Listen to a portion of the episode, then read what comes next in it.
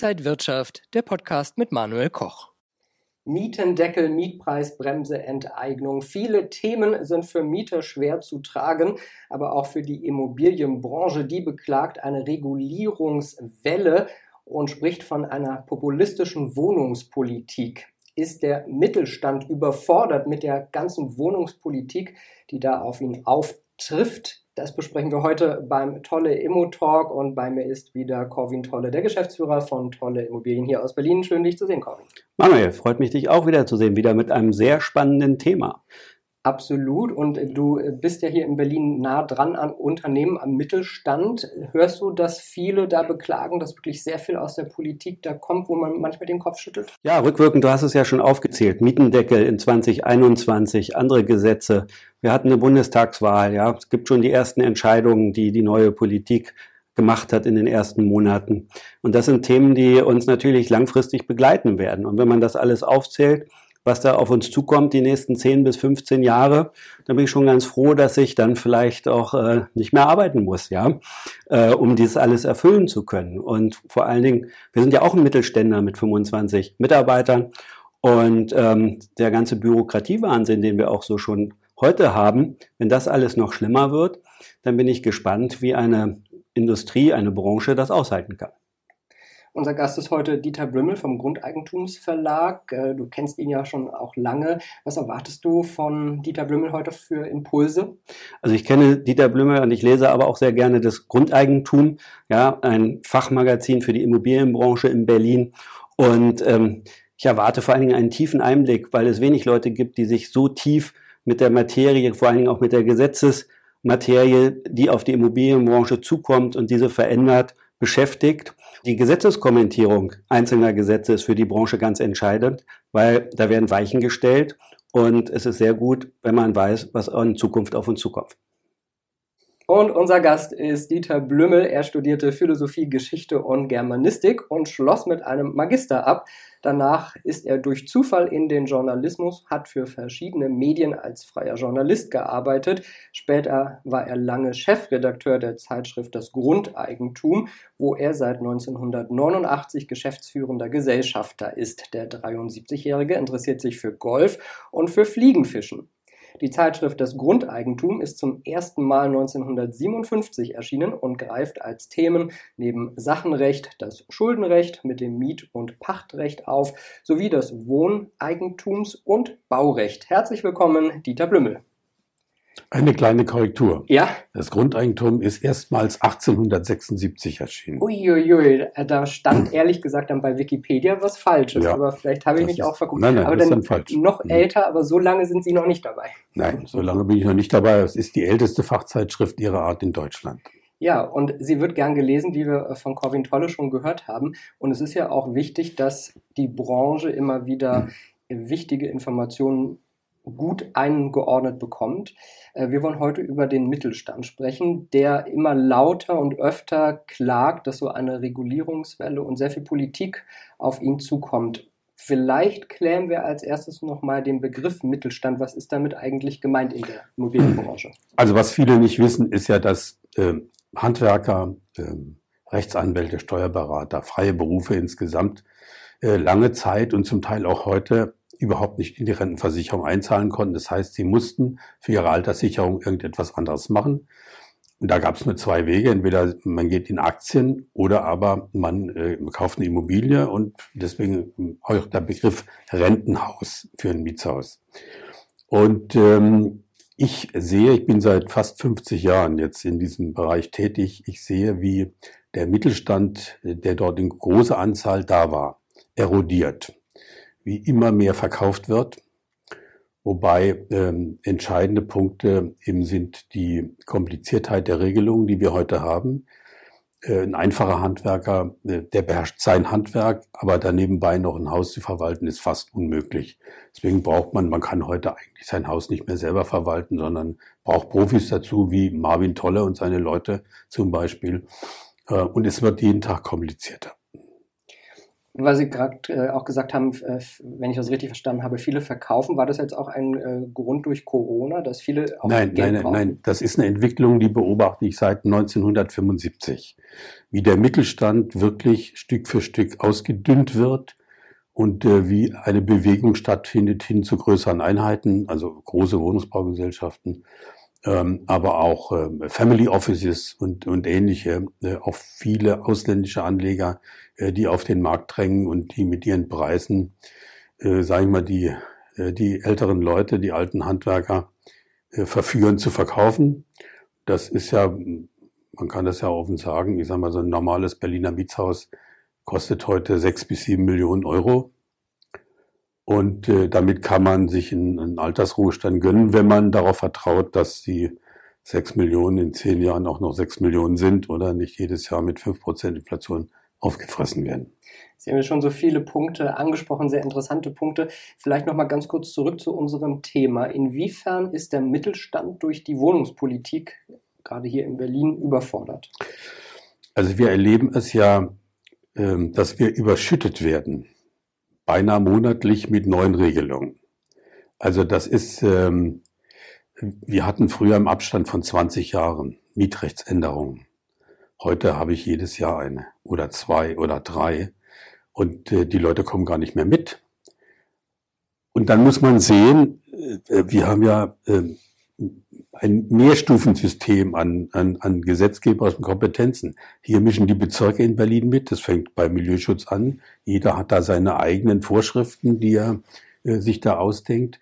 Das geht über die Landespolitik weiter. Ähm, Zweckentfremdungsverbotsverordnung oder beispielsweise das Umwandlungsverbot, was durch Verordnung ähm, ähm, etabliert worden ist und ähnliches. Und dann sind wir beim Bund. Auch der Bund ist jedes Jahr mit dabei und jetzt kommt wirklich der schlimmste Teil, das ist die Europäische Union. Und da kann ich äh, eigentlich nur sagen, dass das schaffen normale, äh, normale äh, Bürger nicht mehr äh, die Bedingungen zu erfüllen, die dort formuliert werden. Es gibt seit 2020 die sogenannte äh, Taxonomieverordnung der EU, die darauf gerichtet ist, die Ziele sind her, Klimawandel äh, so weit wie möglich verhindern und äh, sich an den Klimawandel anpassen. Das betrifft in alle, alle Wirtschaftsbereiche, aber insbesondere natürlich die, äh, die Immobilien.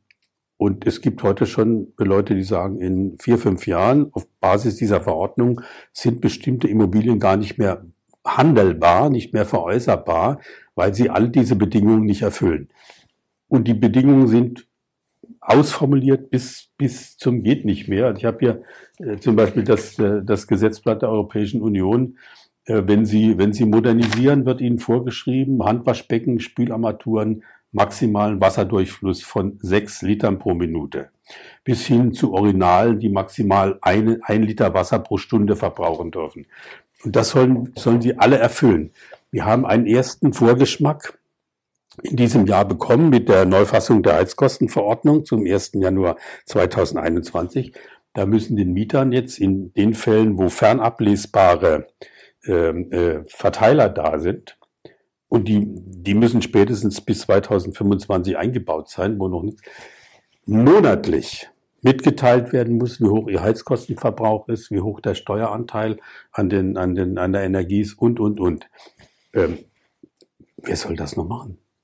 Wer soll das noch machen? Also selbst hochspezialisierte Leute, und wir sind hochspezialisiert. Also wir arbeiten mit, mit Rechtsanwälten, mit Richtern, mit Wirtschaftsfachleuten zusammen. Ähm, selbst wir werden manchmal überfordert von dem, was an Neuem da ist und was wir dann in verständlicher Form vermitteln sollen. Das ist ein Punkt, äh, der führt dazu, dass der Mittelstand ausgedünnt wird und sich alles hin entwickelt zu Gesellschaften, die eine größere Rechtsabteilung haben, wo sie Juristen, Steuerberater und sonst was haben. Aber ein Handwerker ist damit überfordert. Was wäre denn in dem Fall besser, kann man das sagen? Also die, die Welt dreht sich ja immer weiter. Ja, man kann eigentlich nur mit Mies van der Rohe arbeiten, äh, antworten. Weniger wäre mehr. Ne? Weniger wäre mehr. Es muss, muss, es muss einfacher sein. Wir müssen versuchen, dieses Bürokratiemonster zu zähmen, was uns da aus Brüssel entgegenkommt. Ähm, das sind Menschen, die nicht in der Wirklichkeit leben, also nicht in, nicht in unserer Realität, sondern irgendwo im Raumschiff und die denken sich irgendwelche Sachen aus, ähm, zu hehren Zwecken äh, zugegebenermaßen. Aber wenn, wenn das Recht nicht mehr verstanden wird, weil es zu kompliziert ist, dann wird es auch nicht angewandt. Haben Sie noch so ein paar Beispiele, wo man so eine Regulierungswelle äh, sehen kann? Ja, wir haben die, also äh, wir, die nächste steht bevor.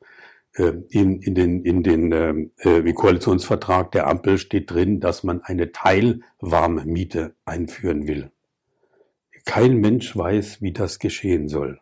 Also die Vorstellung ist, ähm, der Mieter ähm, kriegt ähm, so einen gewissen Basissatz zugesichert zu einem bestimmten ähm, festen Preis und alles, was er, sage ich mal, über 21 Grad hinaus haben will, wenn er warm haben will, das muss er selber bezahlen. Äh, wie das ohne überragende Technik und Rechenmodell sonst was möglich sein soll, keine Ahnung. Keine, aber steht im Koalitionsvertrag. Hat keiner, niemand hat darüber nachgedacht. Sie haben sich darauf, haben darauf rekurriert, dass Schweden das machen würde. Das ist völliger Quatsch. Also Schweden beheizt seine Wohnung überwiegend mit Strom.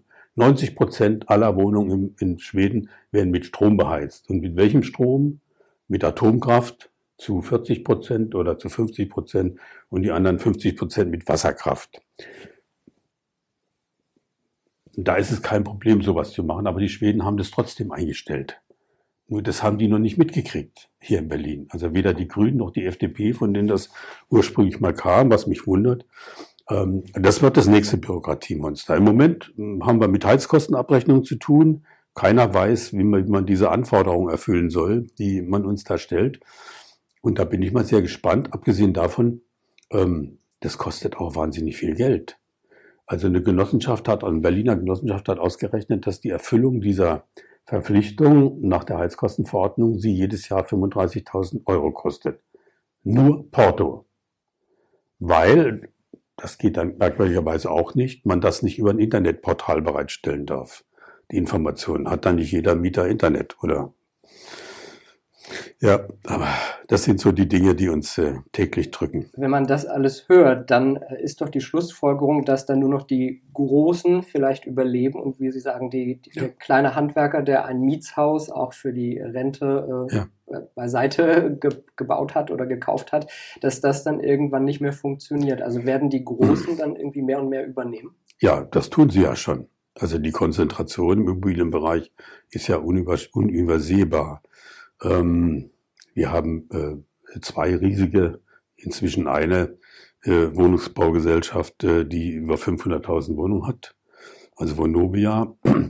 Und ähm, der Berliner Senat äh, ist ja auch auf dem Weg, über Rekommunalisierung äh, einen möglichst großen eigenen Bestand anzuhäufen. Ob das der richtige Weg ist, weiß man nicht. Wenn man so Zeitungen liest, äh, dann sieht man, die sind also, äh, bei denen fällt die Heizung auch mal aus. Oder sie erhöhen auch mal die Miete. Ähm, und ich glaube, dass äh, die Mieter eigentlich bei den kleinen privaten Eigentümern am besten aufgehoben werden. Es gab in, äh, das ist lange her, da haben wir mal eine Untersuchung machen lassen, eine wissenschaftliche, welche Häuser am besten instand gehalten sind. Es waren die Häuser, in denen die Eigentümer noch selber wohnten. Ja? Ähm, private Eigentümer haben im Regelfall nicht auf den Hauswart verzichtet wie das große Unternehmen tun. Die sourcen das aus. Damit geht aber der Kontakt zum Mieter verloren. Da, wo ich ein Hauswart habe, habe ich sozusagen ein Frühwarnsystem installiert. Der sagt mir, der ist arbeitslos geworden. Da müssen Sie vielleicht mal ein bisschen genauer hingucken, vielleicht auch mal äh, ein bisschen an der Miete nachlassen oder was auch immer. Ähm, das hat immer gut funktioniert. Das, was wir heute erleben, die Erosion des Mittelstandes führt dazu, dass es auch den Mietern schlechter geht. Was ist denn dann genau die Folge für Mieter und für die Miete langfristig jetzt gesehen? Naja, ähm, ein Privateigentümer erhöht die Miete im Regelfall eigentlich nur, wenn er die Wohnung neu vermietet. Während der Mietzeit lässt er die Mieter in Ruhe. Es ist jedenfalls der Regelfall oder es werden Mieterhöhungen über große Abstände von Jahren nur durchgeführt. Ein Unternehmen, ein Wohnungsunternehmen,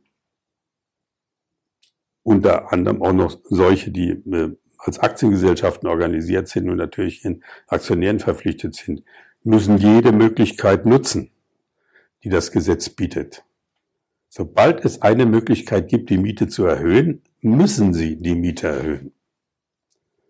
Ja, ein Privateigentümer muss das nicht. Also macht sich die Politik ein bisschen auch die Probleme selbst, indem sie so viel reguliert? Natürlich. Und Natürlich. überreguliert am Ende? Natürlich. Das ist überhaupt keine Frage. Das ist für mich ein ganz entscheidender Faktor. Wie sehen Sie jetzt so die nächsten zehn Jahre in Berlin? Wird ja viel äh, geredet, zumindest schon mal. Äh, Sie haben ja die neue Bundesregierung angesprochen. Mhm. Wird ja auch einiges geplant. Wie sehen Sie da die nächsten zehn Jahre? Es wird so weitergehen wie bisher. Das hat auch damit zu tun, dass der Mieter als arm und schutzbedürftig gilt und der Vermieter als reich und raffgierig oder sonst was. Ähm, dabei gibt es unter Vermietern auch ganz arme Schweine, unter uns gesagt, ja, ähm, die auf jeden nicht angewiesen sind. Und es gibt ganz reiche Mieter. Und die, die Politik findet hier ähm, keinen Weg, in eine gewisse soziale Balance hineinzubringen.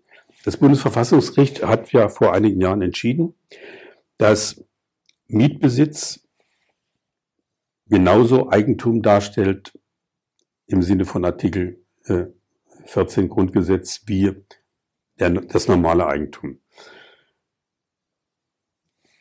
Keiner hat bisher die Frage gestellt, warum dann nicht auch Mieter verpflichtet sind, mit ihrem Mietbesitz zugleich auch den Interessen der Allgemeinheit zu dienen. Ich sage Ihnen gleich, was ich damit, was ich damit meine.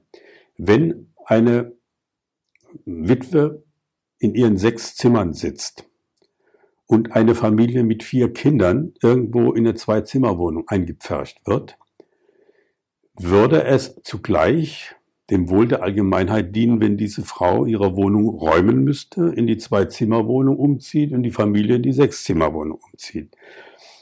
Bisher hat der Gesetzgeber überhaupt keine Anstalten gemacht, ähm, in diesem Sinne mal über eine Regelung nachzudenken, zum Beispiel einen Wohnungstausch zu erzwingen. Ja, das, das müsste möglich sein. Das, das wäre der Ausfluss der, äh, aus Artikel 14 äh, Grundgesetz, den auch mal Mieter tragen müssten und nicht nur immer Vermieter. Schwieriges Thema. Äh, ich glaube, da wird es noch viele Diskussionen auch in der Zukunft geben. Vielen Dank, dass Sie heute da waren, Dieter Blümmel vom Grundeigentumsverlag und uns so viele Einblicke gegeben haben. Hat mir Spaß gemacht. Vielen Dank. Corwin, was nimmst du von Dieter Blümmel mit? Ja, äh, wieder neue Perspektiven. Ja, wie ich ja schon gesagt habe, das Grundeigentum lesen bringt auch immer wieder neue Perspektiven. Aber das Plädoyer für den privaten ähm, Eigentumsbesitzer, Mietshausbesitzer, der sich mehr um sein Eigentum kümmert als zum Beispiel eine Immobilien AG oder ein in fernen Ländern angesiedelte Gesellschaft, ja, darüber muss man wieder nachdenken. Und dann müsste auch die Politik drüber nachdenken, wie man diese Personen, die wirklich etwas tun für ihre Immobilie, um den Bestand zu halten oder aber auch vielleicht den Mieter zu schützen, ähm, wie man äh, die auch mehr schützen kann heutzutage. Du hast ja auch die tolle Hausverwaltung. Also seht ihr das auch, dass immer mehr die kleineren weggehen vom Markt und die größeren Player äh, dazukommen? Ja, wir haben äh, in unserer Hausverwaltung ähm, haben wir viele Privateigentümer ja, und gar nicht so große Gesellschaften, sondern mehr Leute, die ein oder zwei Häuser haben. Und wir sehen vor allen Dingen, wie, die, wie diese Eigentümer sich um ihren Bestand kümmern und mit uns arbeiten. Aber auch oft diese Herausforderungen, die, die der Gesetzesgeber schafft, wie zum Beispiel mit der Heizverordnung oder zukünftige Gesetze, die einzuhalten sind. Das ist eine große Herausforderung. Wir machen ja viel Weiterbildung in der Hausverwaltung. Aber wir sehen, dass da immer mehr Bürokratie auch auf die ähm, Mitarbeiter zukommt, was wir dann wieder den Eigentümern erklären müssen, was reguliert werden muss. Ja? Und ähm, das wird immer mehr und das muss auch auf der einen Seite erwirtschaftet werden, auf der anderen Seite bezahlt werden. Und ich glaube, da wird auch ähm, der Konflikt immer größer zwischen Mieter und Eigentümer. Ein Konflikt könnte vielleicht auch sein, dass man die Witwe aus ihrer Sechs-Zimmer-Wohnung bittet und die Familie mit vier Kindern aus der Zwei-Zimmer-Wohnung vielleicht in die Sechs-Zimmer-Wohnung ziehen. Äh, hältst du sowas vielleicht für realistisch? Kann sowas mal kommen? Das ist wahrscheinlich das nächste Bürokratiemonster. Ich weiß, dass es mal so eine freiwillige Mietbörse in Berlin gab oder gibt. Ich glaube, das ist aber sehr schwer umzusetzen. Ähm, gerade im Alter aus seiner Wohnung auszuziehen, ist sicherlich schwer. Ja, ähm, aber klar, äh, Wohnungsnot in Berlin wird bleiben. Es wird wenig gebaut werden. Äh, was die Politik macht, sind Lippenbekenntnisse, die wahrscheinlich nicht mit der privaten Immobilienwirtschaft umgesetzt werden weil es mittlerweile zu viele Streitpunkte gibt an verschiedensten Stellen. Und ähm, ja, da kann man nur jedem hoffen, dass er das passende Dach über dem Kopf für sich findet. Wir werden das natürlich im Auge behalten und weiter diskutieren beim Tolle Immo Talk. Dankeschön, dass du heute da warst, Corwin Tolle, der Geschäftsführer von Tolle Immobilien hier aus Berlin. Und Dankeschön für Ihr Interesse. Mehr Infos gibt's noch auf tolle-immobilien.de. Bleiben Sie gesund und munter. Alles Gute, bis zum nächsten Mal. Und wenn euch diese Sendung gefallen hat, dann abonniert gerne den Podcast von Inside Wirtschaft und gebt uns ein Like.